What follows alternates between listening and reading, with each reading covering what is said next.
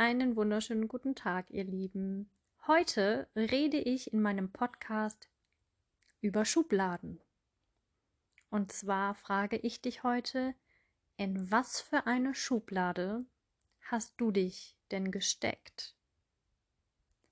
Und wenn du jetzt denkst, was will die von mir und was soll das mit diesen Schubladen, kläre ich dich jetzt mal auf. Denn mein Post auf Instagram hieß heute Hol dich raus aus deiner Schublade. Und um dir das einfach alles mal so ein bisschen zu verdeutlichen, was ich damit meine, möchte ich dir gerne meine Geschichte dazu erzählen. Und zwar diejenigen, die mir schon länger folgen auf Instagram, die wissen, dass ich 2013 in einer schweren Depression war, beziehungsweise es war eine depressive Phase. Man nennt es auch heute Burnout das ist, glaube ich, der gängigste Begriff, wenn man so ausbrennt und irgendwann einfach nicht mehr weiß, wo vorne und hinten ist und äh, einem dann alle Gefühle plötzlich übermannen. Bei mir war es ganz viel die Traurigkeit, aber auch die Angst. Also ich hatte zwischenzeitlich mh, hm, hier und da mal ein paar Ta Panikattacken und ich war eigentlich ständig nur am Weinen und ich wusste einfach nicht warum. Das geschah so ungefähr ein Jahr, nachdem meine Mutter ähm, verstorben ist. Genau. Damals habe ich mich dann selbst in eine Klinik eingewiesen und dort auch ja, eine Therapie gemacht. Und in dieser Klinik gab es verschiedene Therapieformen, die mir so geholfen haben, aus dieser Zeit wieder rauszukommen. Äh, dort ist mir persönlich auch aufgefallen, dass äh, die Achtsamkeitsübungen, die ich dort gelernt habe, mir am allermeisten geholfen haben, wirklich wieder an meine Gefühle ranzukommen. deswegen beschäftige ich mich heute auch ganz, ganz viel mit dem Thema Achtsamkeit, denn ich habe für mich festgestellt, dass ich über meinen Körper, über meine Körperwahrnehmung, über das achtsame äh, Spüren in mir und im Moment sein einfach wirklich am aller, allermeisten wieder zu mir und zu meinen Gefühlen finden kann einfach. Genau, jetzt aber zurück zum Schubladenthema. Denn in die Schublade, in die ich mich damals selbst gesteckt habe, aber auch ein bisschen stecken lassen habe, das darf ich da, glaube ich, auch mit erwähnen, war die Schublade von ich bin schilddrüsenkrank und deswegen neige ich schneller und häufiger zu depressiven Phasen beziehungsweise schneller zu einer Depression. Denn bei mir wurde damals mit 18 Jahren festgestellt, dass ich eine Schilddrüsenüberfunktion habe und zwar eine Autoimmunerkrankung namens Morbus Basedow. Das ist quasi so, dass ähm, mein Immunsystem meine ja, Schilddrüse angegriffen hat. Ich glaube, so kann man das eigentlich beschreiben. Ich bin jetzt aber auch kein Arzt, ich möchte da jetzt auch nicht näher drauf eingehen. Auf jeden Fall war es so, dass meine Schilddrüse vergrößert war und das hat man mir auch angesehen. Also ich hatte so einen richtig dicken Hals, ähm, einen Kopf. Die Schilddrüse war, boah, ich weiß gar nicht, zwei, dreimal so groß, wie sie eigentlich war. Ich hatte ähm, ziemlich hohen Blutdruck dazu. Meine Augen traten hervor aus den Augenhöhlen, dadurch, dass auch mein Blutdruck so, ähm, ja, so hoch war. Und alles in allem, es gibt noch ein, zwei Fotos äh, davon, sah ich wirklich ganz, ganz schlimm aus mit diesem dicken Hals und diesen hervorgequollenen Augen. Ähm, das war wirklich ganz, ganz schlimm. Und 2013, da war ich 28 Jahre alt und tatsächlich ja schon zehn Jahre lang krank an dieser Schilddrüsenerkrankung und es hieß auch da schon, dass ich wahrscheinlich äh, endlich, ja, irgendwann mal danach, wenn es nicht wirklich besser wird, die Schilddrüse rausnehmen lassen soll. Also, dass sie operativ entfernt wird oder eben durch eine Radiotherapie. Das stand alles noch äh, in den Sternen, aber es war auf jeden Fall schon im Gespräch. Zu dem Zeitpunkt habe ich natürlich dann auch schon zehn Jahre meine Schilddrüsentabletten genommen. Ja, in der Therapie habe ich natürlich einiges aufgearbeitet, meine Kindheit. Äh, wir sind ziemlich tief in meine Kindheit reingegangen und ja, da hat sich natürlich auch einiges gelöst an Gefühlen, an unterdrückten Bedürfnissen von mir, von, von damals und ja, viele Muster, Prägungen, die ich erkennen durfte dort. Und dann gab es einen Tag, da konnte ich nicht in diese Klinik fahren und habe diesen Tag genutzt, um mich mit meinem Vater damals auszusprechen. Da hatte ich nämlich einen Tag zuvor eine Gesprächstherapie und da ist so ganz viel losgebrochen, was in mir so drin war. Da kam ganz viel Trauer, Wut, Ärger, also da kam ganz, ganz viel an Gefühlen hoch. Und ich weiß, dass ich mir damals diesen Mut genommen habe und gesagt habe, ich nutze diesen Tag jetzt für eine Aussprache mit meinem Papa. Und ich wohnte zur damaligen Zeit über meinem Papa in der Wohnung, wo damals meine Großeltern gewohnt hatten. War meine Wohnung mit meinem damaligen Lebensgefährten. Und ich bin dann runtergegangen und habe meinem Vater dann gebeten, ob er mit mir irgendwo rausgeht in die Natur, von mir aus mit dem Hund zusammen und dass wir mal ein bisschen spazieren gehen und dass ich mit ihm dann einfach mal sprechen möchte. Weil ich einfach mal Dinge loswerden möchte, die ich ja jahrelang einfach runtergeschluckt habe, tatsächlich, die ich nie ausgesprochen habe. Und das habe ich gemacht an diesem Tag. Und da kam wirklich viel Gefühl hoch viel Ärger, viel Wut. Ich habe meinen mein Vater teilweise dort wirklich auch richtig angeschrien und all das wirklich mal ausgesprochen, was sich über Jahre da angestaut hatte. Und danach hatte mein Vater natürlich auch den Raum, ähm, ja, dazu Stellung zu beziehen. Und ich weiß gar nicht, wie lange wir dort gesprochen haben, aber es waren Stunden. Also das waren bestimmt drei, vier Stunden, und ähm, da waren ganz, ganz, ganz viele Tränen dabei, ganz viel Ärger, ganz viel Wut, ganz viel Verzweiflung von meinem Vater, ganz viele Ängste auch. Wir haben uns wirklich den Raum gegeben und haben uns alle beide ähm, mal so richtig ausgesprochen.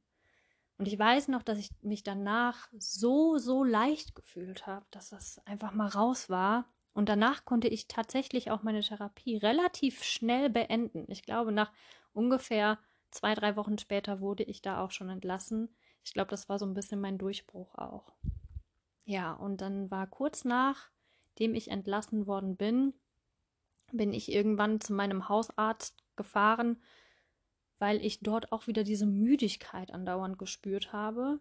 Und ich hatte immer Angst, Angst, dass irgendwas ist mit meiner ähm, Schilddrüse, dadurch, dass ich diese Depression hatte, jetzt ja wusste, dass das alles miteinander zusammenhängt. Denn häufig heißt es ja, Menschen, die eine Schilddrüsenerkrankung haben, neigen zu Depressionen oder Menschen, die Depressionen haben, neigen zu einer Schilddrüsenerkrankung. Also es geht das eine oder das andere. Auf jeden Fall ist das schon diese Schublade, wo ich drinne war. Und ich hatte halt so ein bisschen Angst, dass das vielleicht alles wieder von vorne losgeht. Bin dann zu meinem Arzt. Ähm, er hat dann auch sofort gesagt, lass uns bitte deine Schilddrüsenwerte auch äh, nochmal kontrollieren und schauen, ob es damit zusammenhängt. Ähm, oder wir müssen vielleicht auch einfach mal deine Antidepressiva absetzen oder eine Tablette zumindest absetzen. Ich habe damals über Tag äh, Citalopram genommen und abends irgendwas mit M. Ich weiß es jetzt nicht mehr ganz genau kriege ich jetzt nicht mehr zusammen. Und ich nehme dir erstmal Blut ab. Und zwei Tage später rief mich die Praxis dann an und sagte, ich sollte sofort kommen. Meine Schilddrüsenwerte wären so im Keller. Also ich wäre in einer Unterfunktion. Und zwar einer ziemlich heftigen. Und dass es dadurch auch wohl so sein könnte, dass ich deshalb so müde bin. Ja, dann bin ich dorthin. Und dann haben wir halt besprochen, dass, wir, dass ich diese Schilddrüsentabletten einfach absetze und dann, ich glaube, erstmal ein oder zwei Wochen und dann nochmal wiederkomme, um dann nochmal wieder Blut abzunehmen, um dann die tatsächlichen Werte einfach zu bestimmen. Ja, das ist dann auch geschehen. Und nach diesen zwei Wochen kam das Ergebnis und meine Schilddrüsenwerte waren top. Ohne Tabletten. Ja, mein Arzt konnte sich das nicht erklären. Ich ja sowieso nicht, denn ähm, ich, was habe ich da? Ich habe gar keine Ahnung von sowas. Und er hat nur gesagt, okay, also die Schilddrüsentabletten, die brauchen Sie nicht mehr nehmen. Er hat auch nochmal einen Ultraschall gemacht und er hat auch gesagt, ihre Schilddrüse ist deutlich zurückgegangen. Und ich glaube, Sie brauchen diese Tabletten nicht mehr zu nehmen. Und da hat es bei mir, glaube ich, Klick gemacht in dem Moment. Dass ich gemerkt habe, ich bin gar kein kranker Mensch, sondern für mich war ganz klar, dass diese Aussprache, die ich mit meinem Vater gehalten habe, dazu beigetragen hat, dass sich das gelöst hat. Denn ich glaube auch heute, und ich glaube, ich habe das auch damals schon dadurch in Zusammenhang gebracht, dass ich als Kind ganz schön viel geschluckt habe. In der Zeit, wo meine Eltern sich damals getrennt haben, ich ganz, ganz viele Dinge nicht ausgesprochen habe, meinem Vater nicht gesagt habe, weil es ihm selbst auch nicht gut ging zu der Zeit, weil meine Mutter sich von ihm getrennt hatte, dass ich vieles geschluckt habe. Und dass ich aufgrund dessen, dass ich viele Gefühle geschluckt habe, viel Wut, viel Ärger, viel Verzweiflung, dass sich das in meinem Hals wirklich manifestiert hat. Dass meine Bedürfnisse, dass meine Gefühle, dass all das, was ich runtergeschluckt habe in dem Moment, hat sich in meinem Hals manifestiert und ist zu dieser Schilddrüsenerkrankung geworden. Und als ich an diesem Tag, wo ich mit meinem Vater dort an diesem See saß, das weiß ich noch, und all das ausgesprochen habe, all meine unterdrückten Gefühle, alle meine unterdrückten Bedürfnisse, da habe ich endlich diese Ursache gefunden für meine Erkrankung. Und das ist mir damals, weiß ich noch, so bewusst geworden, dass ich da gewusst habe, ich darf diese Schublade jetzt aufmachen und mich endlich da rausholen. Denn ich bin kein kranker Mensch. Ich bin kein Mensch mit Depressionen. Ich bin kein Mensch mit einer Schilddrüsenerkrankung, sondern ich bin einfach ein Mensch mit unterdrückten Gefühlen und Bedürfnissen, die ich über Jahre in mir drin verschlossen habe. Und jetzt, wo sie raus durften und raus konnten,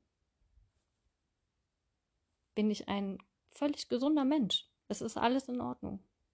Ich brauche keine Tabletten mehr, um irgendwelche Symptome zu bekämpfen, denn ich habe diese Ursache gefunden, warum diese Schilddrüsenerkrankung damals gekommen ist.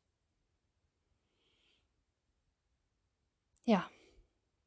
Und von diesem Tag an habe ich mir geschworen, ich stecke mich in keine Schublade mehr rein. Das ist mir vollkommen egal. Ich bin auch kein Mensch mit einer Angststörung. Das wollten die mir auch erst anhängen. ich meine, das hat sich dann nachher auch äh, relativ äh, schnell in der Klinik schon ähm, ja geklärt, dass ich das nicht bin, weil diese Ängste kamen gar nicht mehr vor und auch bis heute nicht. Und deswegen frage ich dich auch heute. Gibt es irgendeine Schublade, wo du drin steckst, wo du dich selber reinsteckst, dass du sagst, ich, ich kann dies oder jenes nicht tun oder ich kann kein glücklicher Mensch sein, ich kann nicht zufrieden sein, ich kann äh, kein Leben voller Energie führen oder voller Lebensfreude führen oder keine Ahnung, weil ich Punkt, Punkt, Punkt weil das nicht geht. Punkt, Punkt, Punkt.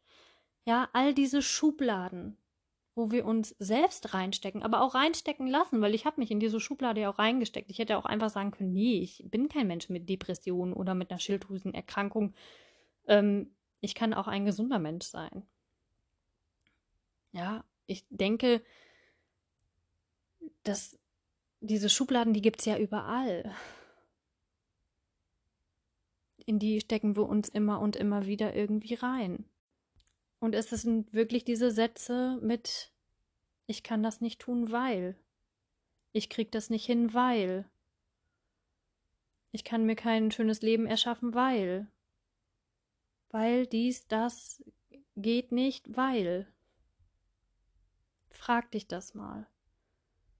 Wo kommt bei dir dieses das geht nicht, weil vor? Und in welcher Schublade steckst du drin?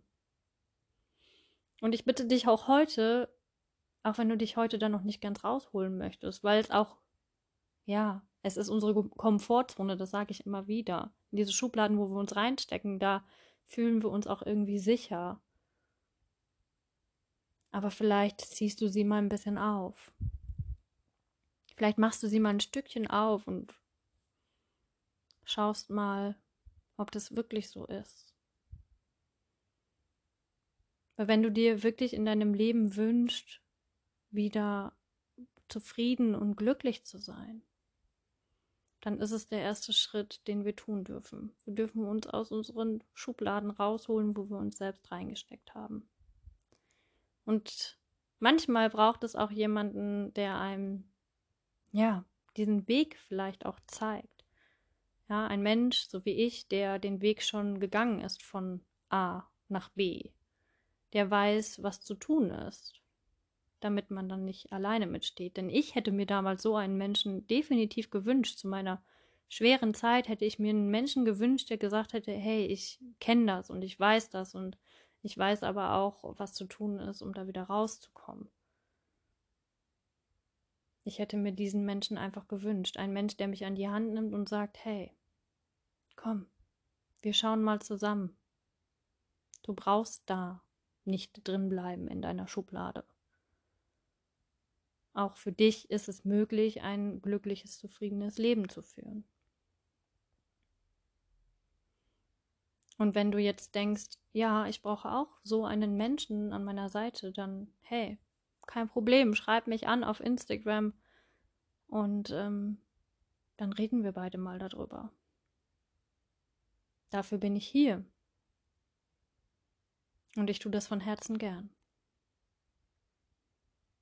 In diesem Sinne wünsche ich dir erst einmal einen schönen Tag, denn ich sehe, ich bin schon fast bei 17 Minuten. so schnell geht das immer. Ja, wir hören uns beim nächsten Mal wieder. Bis dann.